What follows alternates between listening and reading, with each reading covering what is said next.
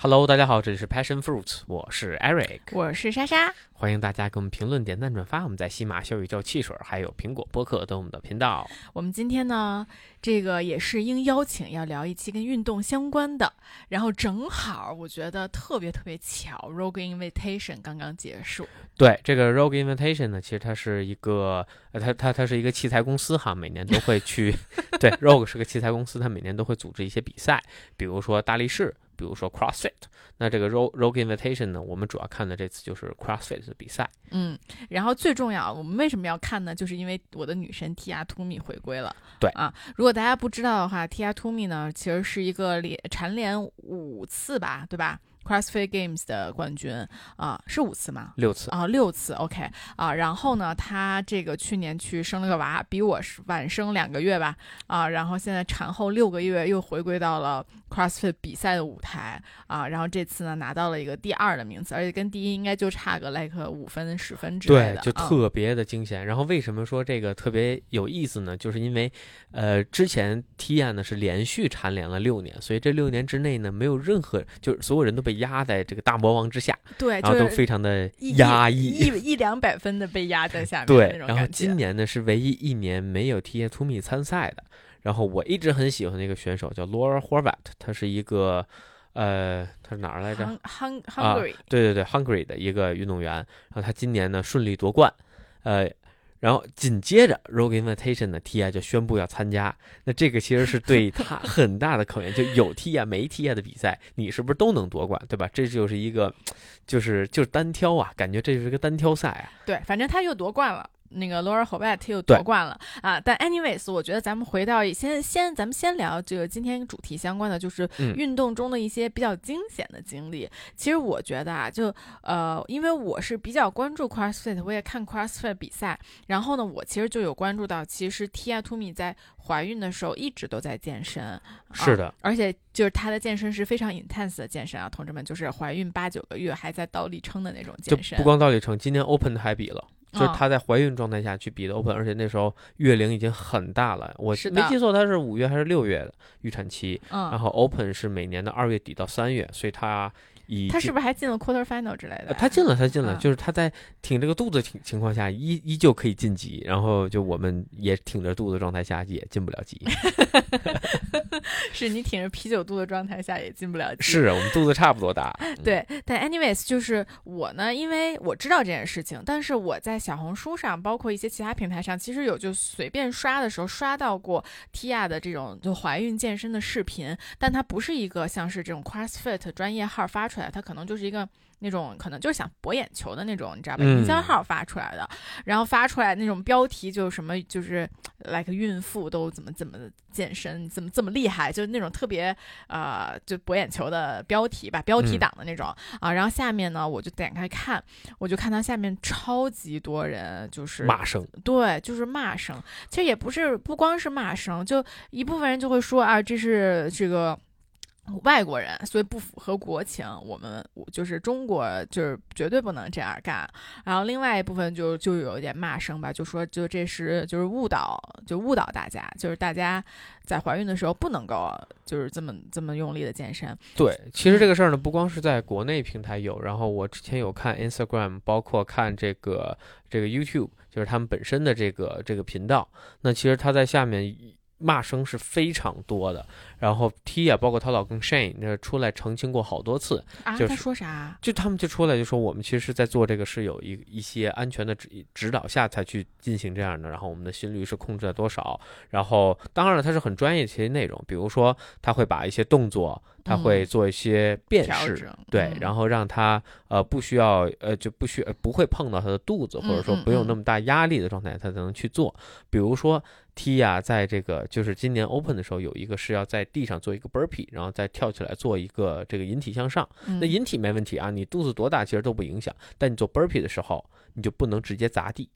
他就必须要撑着地一点点下，所以这个那 Tia 就说，那我在这个项目上就需要付出额外的一些呃力量在这上面，然后我要保证我下去的时候是缓慢的，不会伤害到自己的，并且我要时刻呃，看着我的心率不能爆表。我如果我嗯心率过高，对吧？我肯定对胎儿是有影响的。嗯那这些其实他都是在一个就是医生的指导和他的教练指导下去做的这些东西。但即便是这样，他澄清过几次，其实骂声是非常非常多的。到后边，其实到 Open 过后，Tia 基本就没怎么再发过怀孕训练的视频了，但是他从来没停过。哎，所以所以国外的骂声是骂什么呢？就是他们呃不负责任。是对对，就是你既然怀孕，你选择当妈妈，你怎么还能这样自私去健身，或者为了追求你，就各种各样的骂声都有。一方面是觉得他对自己的呃身体不够尊重，另一部分人会觉得他对胎儿就是不够呃负责任呃负责任。对，然后另外一个就有些人觉得他自己的 ego 太大呀，或怎么样，就是。呃，这骂声嘛，它是多方面的，哎呀我就各种各样都有。我这听了想翻白眼。就就第一个部分啊，就是我觉得真的我，因为我读了很多这个怀孕和就是相关的 literature，就国外的 literature，包括国外的一些百科全书或者国外一些书，就怀孕生产相关的，我就发现在这件事儿上啊，真的是中国人和外国人都一样，就是大家特别喜欢去 judge，特去对这个孕妇有一些 judgment。嗯，就是包括就是生完孩子之后，就你应该这样，你应该那样，你应该这样这样这样这样。那你现在你现在不能喝酒，就是因为你就大家想象中国外可能是更开放的，就对这件事情是更呃就不 care 的，但其实不是。就是我看的 literature 都是就是在国外，其实你你喝酒，你吃各种各样的东西，就别人都都会对你投来非常不一样的对，我要澄清一下啊，嗯就其实我觉得国外说的更多的还是中国跟美国，就是我们其实更多的内内容参考的是中国跟美国。和英文世界吧，啊我觉得欧澳洲什么的应该差不多吧。呃，其实我觉得不是，啊、呃，我觉得无论是澳洲和欧洲，这些包容度反而更高一些，因为之前有另一个 CrossFit 运动员怀孕，然后她倒没有怀孕参加比赛或怎么样，但是她孕后很快就回复到就回到了赛场，叫 Annie Dorsdottir，她是个冰岛运动员，嗯大家对她的。印象啊，包括对他的就是评价都是非常嗯积极的。然而这一次，就因为一方面就是他不不怎么在这种英文的频道里，就虽然也在油管，也在 Instagram 上，但是他的更多的他的粉丝可能还是呃大英格兰那一边，呃嗯冰岛那一附近的那些人。然而 Tia 呢，他是澳洲人，但他常年 base 在这个呃美国，所以他的整个用户群体就是完全是美国的用户，嗯而这这个也是给他带来很大的一个负面的评价吧，在这件事情上。对，嗯但 anyways，整个 Tia 的负面评价这个我们留到后面再说，我们就先嗯说这个跟运动惊险相关的啊。就是我觉得很多人会认为 Tia 这么做是非常非常非常危险的，包括嗯很多人就会批判他如此的不负责任。但是我就想说，其实很多情况下，你一个运动它惊不惊险，不是外界来决定的啊。就当然这也是一个双刃剑啊，就是你很多人他不知道自个儿是哪根葱，嗯，对吧？是的。啊，就是他很容易去做一些呃过于惊险的事情。嗯，对，我觉得一方面是这样，另外一方面呢，就是，呃，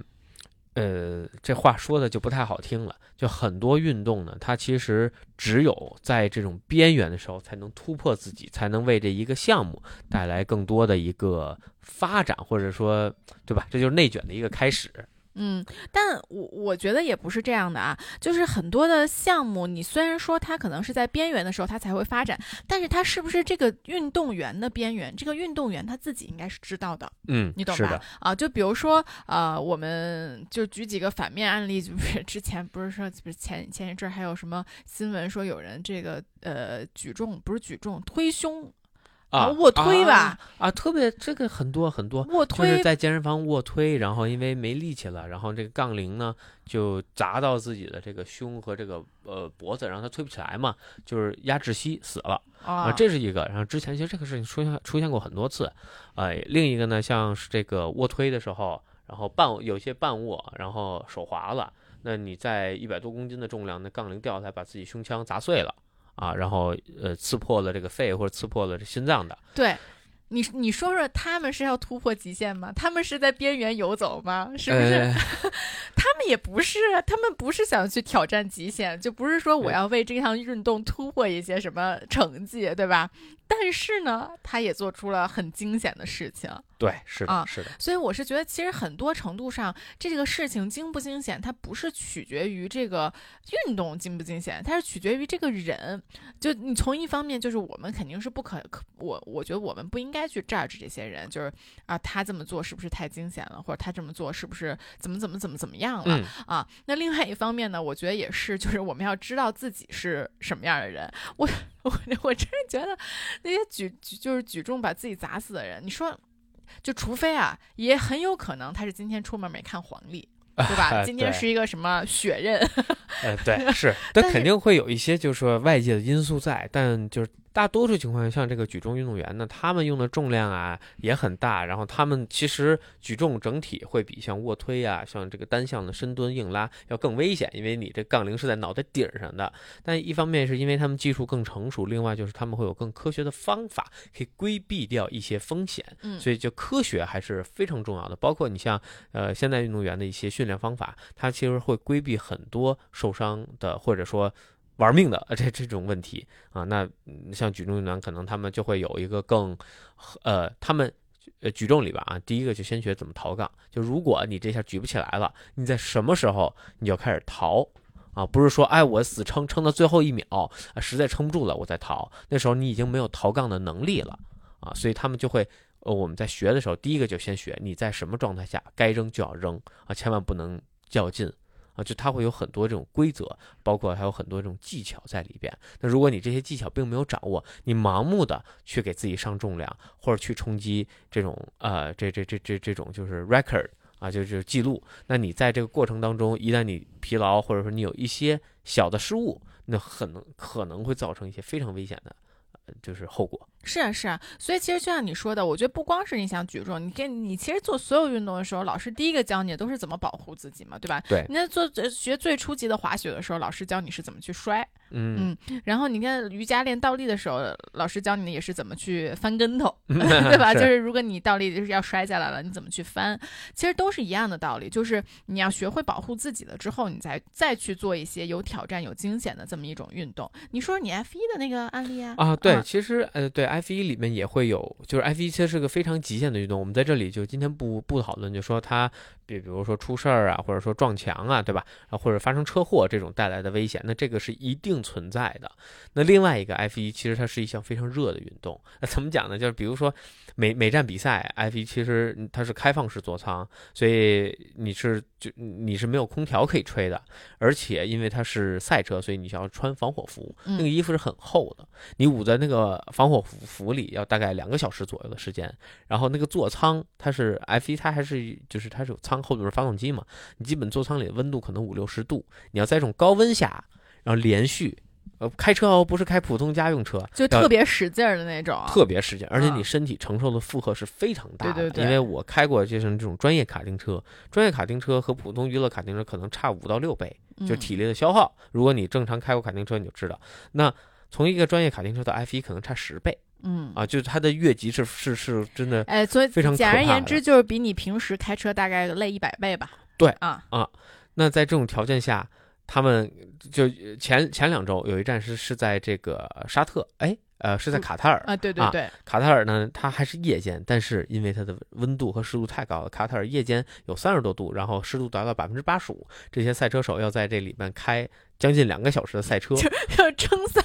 蒸着桑拿开赛车的感觉对，啊，在桑拿房练 CrossFit 的感觉。对，而且非常的夸张，就是很多很多车有两个车手就身体出现了严重不适，他叫 heat stroke，我不知道这个东西中文叫什么啊嗯，就是就是就反正身体发生了很多就是热衰竭的表现，抽筋儿啊，啊然后脑供血不足啊，那这是很危险，的，因为他在一些弯道的时候，他说他眼睛发黑，看不见，嗯那他就盲开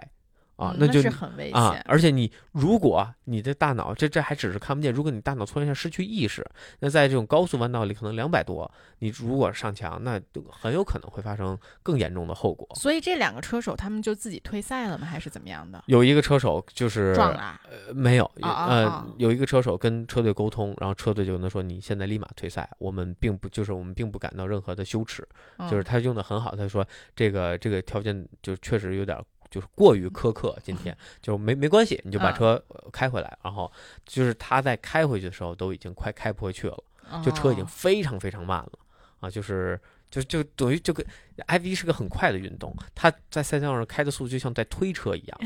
就呃当然它在赛道上其实很危险，因为它速度太慢，其实是是很危险的，但他已经完全没有能力去驾驶这辆车了。最后就开回去。然后另外一个就是后来就减速，就掉速掉的特别厉害，就他就就疯狂的在减速度。然后另外一个车手呢，他倒没退赛，但是他在开了一半儿他吐了，他吐在自己头盔里，哎呦，然后他又咽回去了。然后他说那 bon appetit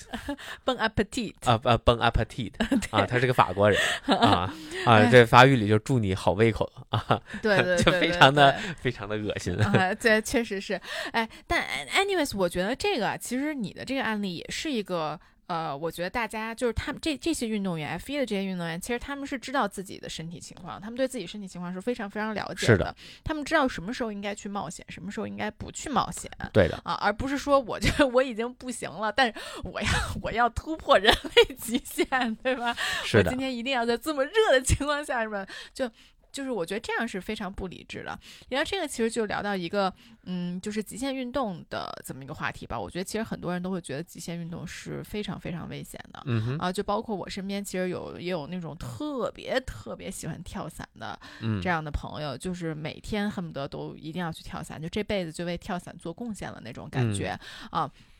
但是我真的发现啊，往往这些做极限运动的人，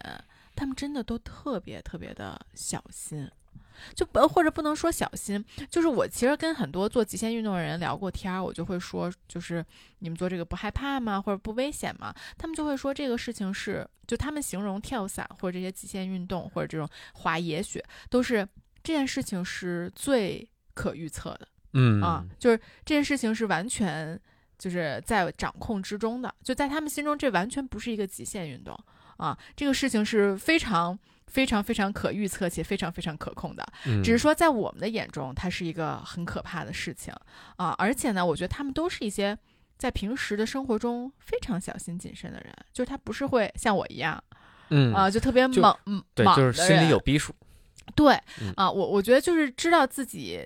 的水平在哪儿，自己应该做什么。我觉得这些人他往往是非常适合去做极限运动的。嗯，就是我觉得他是对，无论你是做极限运动跟是自然相关的还是怎么样，他是对他人对自然是有敬畏的、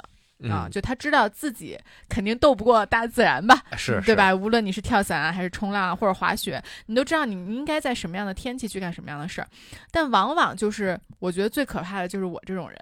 啊，就是盲目自信盲目自信，对对对对嗯对，我觉得我就是一个特别特别不适合去做任何极限运动的人。就我肯定会觉得太简单了，我行，这有什么呀？有啥不行的，对吧？然后，但是其实就是我的我的整个技术水平可能什么的都非常非常的不够。嗯是，呃，我这这可以再分享一个，就之前我看过一个 F 一车手的采访，嗯就他就说 F 一是一个很高速运动，嗯很多人觉得，呃，呃，很很多人觉得就是那是呃，你们在这么高速情况下过弯，或者说前面一旦有事故，那你们怎么去躲避？呃，他他给的答案就是，我只要松开油门一点点，我就再也不危险了。因为你觉得只是松开了一点点油门，但是我对我来说，这个简直就进入了慢镜头一样。啊，他有什么问题，我都能预测到，我都知道他下一步要干嘛，我要往哪儿去躲，嗯，然后我要怎么去操作这辆车。只要我松开这个油门一点点，那我整个世界都会变慢。哎，是哎，你说到这个，我真的是觉得，就是你人和人是不一样的，对吧？你看 T 亚突米，你觉得她在怀孕的时候运动是一件那么可怕、那么不负责任的一件事情，但你得过 CrossFit 六六六年的冠军吗？呃，对，就就是这事儿呢，就隔行如隔山，就好比你让我操作一个三亿的这个这个股票，哦，我估计吓尿了都，对吧？一看那个一跌一跌跌个几百万，哎呦，那吓得不行，那一宿一宿睡不着觉。他妈人家那操作三百亿就嗨，就连看都不带看。哎你说到这个，其实还有一点，就是因为我我们跟大家分享过，我们去曼谷玩都是 Eric 都是租一个 scooter，、嗯，我们都是一起骑那个小摩托在街上。是的，然后我每次跟任何人，无论是我曼谷的当地的朋友，还是说就是咱们在国内的朋友聊到这个事情，他们都会觉得特别的惊讶，因为在曼谷骑车就犹如街上的老鼠，可以这么形容吗？可以，就是你是到处乱窜，而且车况非常非常非常复杂的。但这个就是我觉得也是，就在在他人的眼中，这是一件特别可怕。就是你你们怎么会冒这么多的险去做这件事情？我说实话，我觉得比在中国骑车要安全。对，所以就是我真是觉得每个人的。呃，认知每个人的技术，每个人对每一个领域的认知都是完全不一样的。如果我们用我们自己的眼神去看这些的话，很多事情都会非常非常的惊险。嗯，对，其实我可以分享一下这个在曼谷骑摩托车这经历啊。我在北京骑摩托车，或者包括我在其他城市，呃，稍微就像什么呃二三线城市，这就管理没有那么严格的地方，骑自行车，包括骑电驴。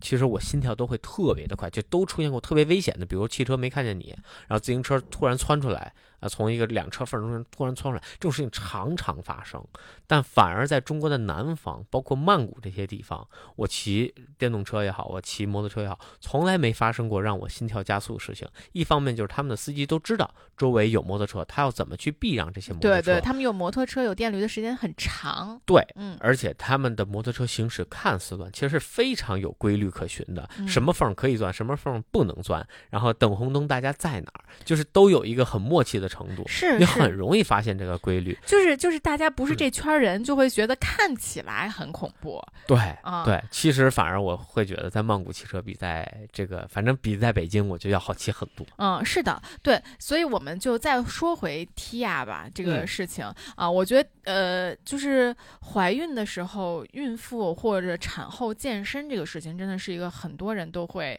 呃，对你有一些批判，或者是反正就会有这些情况吧。就我觉得这个大家一定要，肯定是要根据自己的呃身身体情况去决定啊，一定 一定知道自己是什么样的一个人。但是我觉得啊，我通过看《Rogue Invitation》，通过看 Tia 的这个事情，我就发现了，哎呀，怀孕对这个身体的。这个改变真的是超级大。对，是的啊。呃，其实之前呢，有另一个就我说的 Annie Doris Sauter，她在生完孩子，而且她是剖腹产。她剖腹产之后的那一年，就是立马投入到比赛当中，而且又重新回到领奖台。其实我当时会认为，这个事儿可能没有那么的，就是影响没有那么的大。呃，一方面可能是因为它是个基因怪，对吧？这个北欧不是，它是冰岛，冰岛的这边可能基因跟正常人类稍微有些不同，它可能就是大力。呃，对，力力大无穷，但是呢，你可以从它身体形态上可以看到，它的腹直肌分离是非常严重的。嗯，直到今日，你可以去网上上网搜哈，他的腹就像一个西瓜一样，就非常的凸，而且你可以看到他最下边几块这个腹肌是完全分开的，就是肉眼可见的分离，都不需要拿尺子量就知道它是分离的。嗯。然后回到今年 Tia 的比赛，就是明显能看到，一是 Tia 的这个体脂率，包括它的肌肉维度有了大幅的下降，瘦了好多。对，那肯定是跟他现在孩子，呃，他现在应该停了母乳了，但是他在备赛期间其实还在母乳喂养，所以他应该对自己身体消耗是非常大。一方面，CrossFit 训练本身体能体能消耗就比较大，然后你要备赛，然后你还要就是母乳，那其实这个。他当时我听他那个 podcast 也讲，他说我从来也不，他从来没有想过，就说我在产后运动会对自己有什么样的影响。他在做一些高心率的这个这个项目的时候，他胸疼啊，就是胀吧？我不知道他是胀还是什么，他只是说疼，他没有具体的形容。他说这个这个。第一，这件事儿他从来不知道；二，他从来没感受过这件事儿。然后后来他们就知道，哦，要控制心率。包括后来他们停了母乳之后，他才来来进行比赛，应该是。嗯，是的，对我是觉得，就当初我刚，我应该是这个四十二天之后就开始去健身房产后，然后我当时真的是很多动作我都做不了，就比如说单腿蹲，都不是单腿蹲到下面，我现在单腿蹲到下面我也蹲不到，我单腿蹲到椅子上我都蹲不下去。就我不能从一个站着，然后抬着一只腿一，然后单腿蹲到椅子上。我当时特别惊讶，我我为什么连这个动作都做不了了？嗯，就因为我整个核心是 不知道在哪儿了啊。对，就当时反正有特别特别多的动作，就是我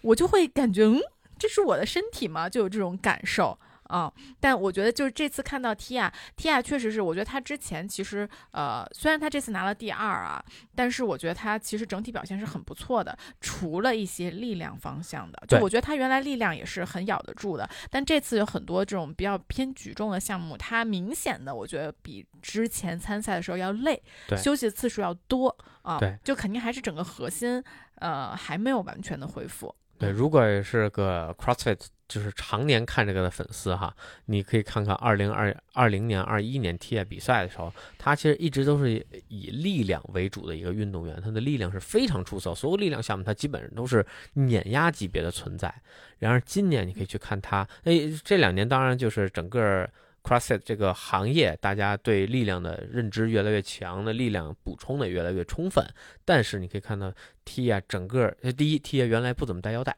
今年他带了一个双层的腰带，这就是一个非常大的信号，就说明嗯他的核心力量虽然说看上去他的身体肌肉恢复了，但他核心力量应该没有恢复到原来的状态，而且应该差的比较多。然后在赛后采访的时候，其实 Shane 也提到了这件事情，就是说其实他现在体重看上去跟两年前比赛体重是一样的，但是他的肌肉质量，包括他的这个这个他叫呃他的体脂率，都跟原来有比较大的差别。肯定的。这个是这个，他说他说现在是没有办法补上去的，这个就嗯需要时间积累。是的，啊、我确实觉得就是怀孕生产对女生整个呃身体的影响是非常大的，包括运动表现的影响也是非常大的。但我不是说它一定是往坏的方向影响啊，我觉得很多人都会就是哎，就是那些恐婚恐育或者就决定不婚不育的人，其实是非常害怕这件事情的。嗯，其实我就是一个正面案例，我觉得我就是因为怀孕生产之后，我觉得我现在找找核心找的更好，因为之之前对，都您之前不不练，对，因为之前就是一练，嗯练，然后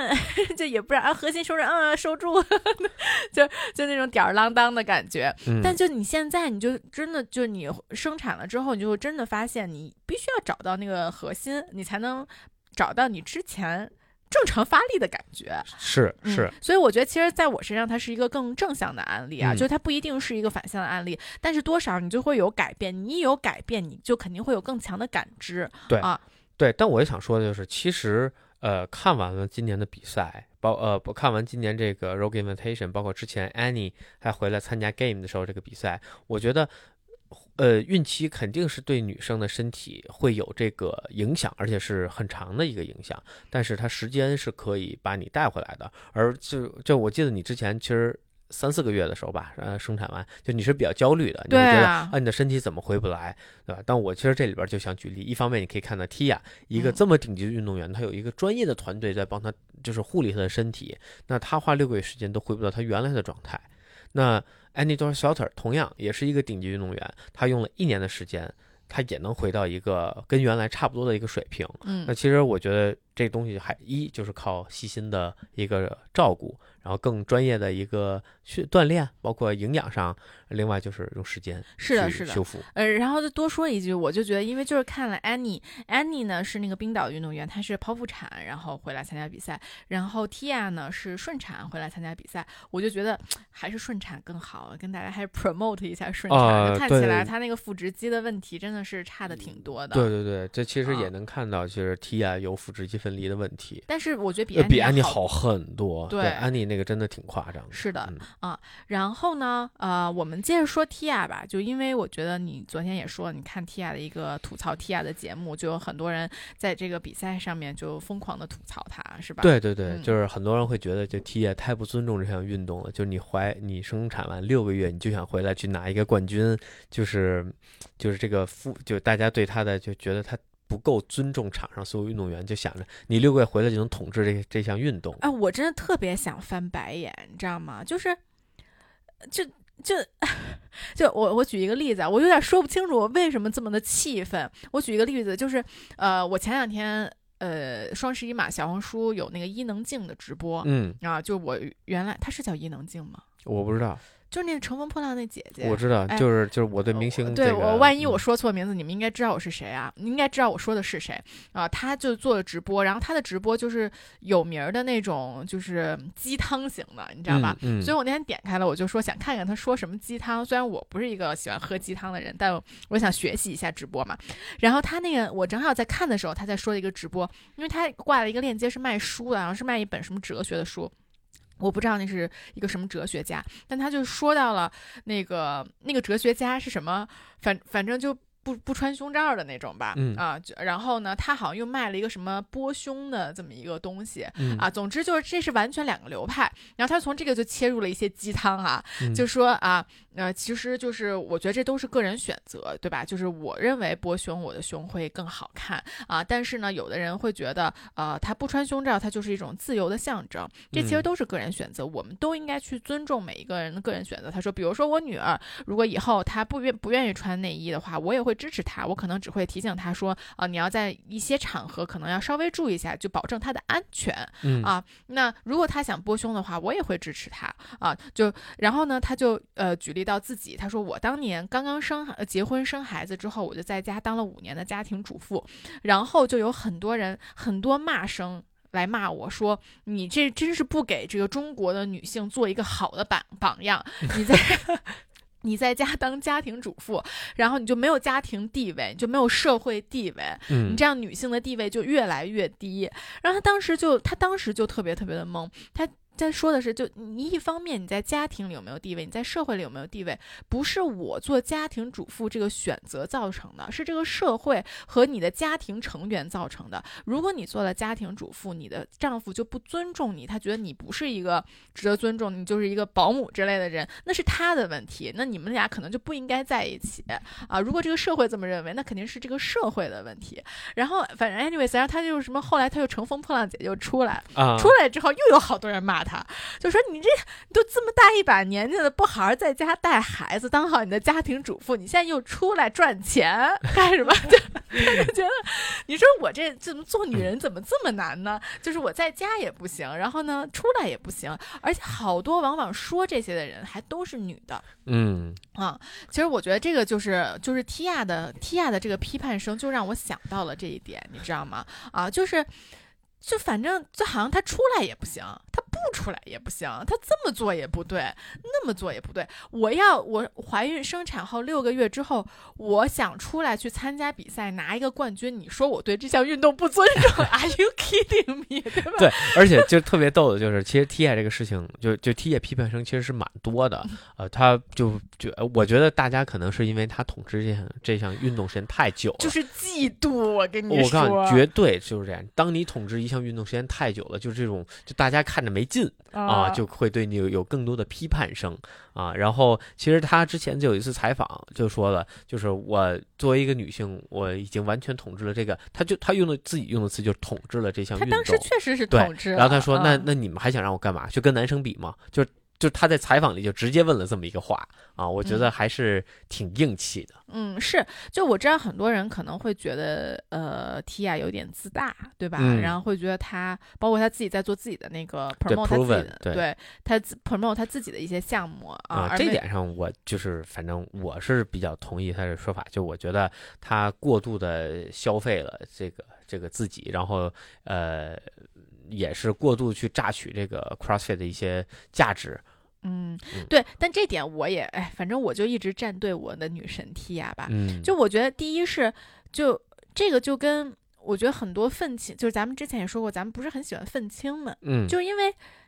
你行你上啊，就是这么一个概念，对吧嗯？如果把你放在 Tia 的位置，如果你蝉联了这么多届冠军，你现在能够自己说我不要赚钱，我不用用我自己的 IP 赚钱，我就用我的 IP 去 promote CrossFit 嘛？嗯你会做这么这么大公无私的事情吗？呃啊，对这个事儿呢，我嗯我简单简单说一下哈，嗯。就是这这里面其实有几位就是 CrossFit 我们叫元老 OG 们，然后他们做自己的东西，比如说像呃 Re Fraser Matt 啊 Matt Fraser、Toomey，但很明显大家对 Referning 的做法会更认可，呃，他自己也有自己的这个呃就账号。啊，他也有自己的这个训练体系，也有自己的战队，叫 Mayhem。那 Mayhem 其实这几年、这两年发展没有之前好了，但是其实 May Mayhem 一直他不光自己挣钱，其实他也为这个整个 CrossFit 这个这个项这项运动，其实他做了很多的贡献，包括去拍像这个比赛啊，然后去宣传各种内容啊。它的核心还是 CrossFit，只是你能看到 Mayhem 和他这个人 Referning 这个人，所以他叫富贵哥哈。嗯、这这富贵哥其实在这圈里大家口碑都是很好的，很少听到他的一些负面新闻。然后 My Fraser 跟 Tia 其实他们俩是后边出来的两个大魔王，但是他俩出来之后，整体就是 风评没有那么的好。那一方面是因为这项运动也经过了这几年发展，那群体也会有很大的不同。那另一方面就是他俩太注重于个人 IP 的一个打造，然而并没有就。大部分人会觉得，我也支持他们观点。就大部分人还有我都会觉得，他们没有回馈于这项运动本身，回馈于这个社区啊，所以就是更像是在榨取这部分流量。我可以理解，作为运动员，你的寿命是短的，你需要从中挣钱，但是。呃，一个项目能不能够有良好的发展，完全看头部的这些明星怎么去宣传，怎么去做，怎么去帮助，它是一个互利的过程。嗯，这我不同意你的说法啊，就是因为我觉得其实呃，Tia 和 Fraser 做好他自己的 IP，就是对 CrossFit 一个最好的呃支持。那比如说，我觉得很多人就会像我一样，就是因为知道 Tia 图名，因为知道这些 IP，所以才想尝试开始尝试练 CrossFit。然后也是因为 Tia 她这么短的时间内，可能她生完孩子六个月就回来比赛了，就会给一些同样是这样的女生们更大的信心啊，去继续训练啊。我我觉得她们自己就是在很很强力的，包括她们这么用心的去参加比赛，用心的训训练，就是在 promote 整个 CrossFit。就她就是他们去做自己的 IP 这件事情本身就是在 promote CrossFit。啊，我我是我是这么认为的啊啊，就是你不需要有一个我就是我今天要做善事儿了，我今天做的就是善事儿，你懂吗？就是哦，我明白，我明白，呃，对，这这个，嗯，就就我不用，就我说什么，就你懂吗？就我不用说，我我做的事情有这个影响就 OK 了，而不是说我要 promote CrossFit，我今天就什么拉这 CrossFit 横幅在大街上那种感觉，当然不是这样，嗯。对，我同意你说的一部分，但 我觉得这个不是我们今天讨论的一个主题哈。我们可以下次找个机会再好好去讨论更细节的一些问题。是的，我们我就是希望，我觉得今今现在此时此刻，Laura h o w e t t 今年的第一名的压力绝对非常非常的大。她跟一个刚刚产后六个月的人比赛，只赢了十五分，而且是拼到最后一个项目。他们最后一个项目是泰，是是打平的。对，最后一个项目之前，他们俩是完全平。分进的就看最后一项目谁能赢啊！然后这个项目两个人都很强，所以就真的是就是就是脸对脸的一个输出。所以我就觉得，就如果我是火 white，我应该会更紧张，因为 Tia 她有很多 excuse，你知道吧？就我刚生完孩子，我可能不拿这个冠军，我是应该的。但对于 Laura 来说，没有你你的二四年，你能不能守住你的冠军？你跟一个六个月的产妇相比，你只拿你只赢了十五分，你明年这半年就好好训练。把啥别干了，对对对对对，是的，这个对明年来说，二四年来说，这个 Laura 的压力会非常的大，他他必须得再击败 Tia。然后才能证明自己，才能证明自己这个这个冠军的对，否则他去年那个冠军就是因为 Tia 不在才得的，就有这种感觉。对对对对对对对对，是吧？对，是的，确实很难，运动员们是真的很难。嗯嗯，好吧，那我们今天就差不多这样。我想下期讲，呃，讲一期还是因为很多人想跟我们想听我们讲育儿啊、生孩子啊相关的这么一个事情，但是呢，这个事情又非常的繁杂，我也不知道从哪说起。对，那如果大家有什么想让我们聊的，或者说有什什么话题，你可以在下面留言告诉我们。对，然后我们收集一下，看看给大家聊一样什么样的一些育儿的话题。嗯，好啊，那我们这期就到这儿。好的，我们下期再见，拜拜拜。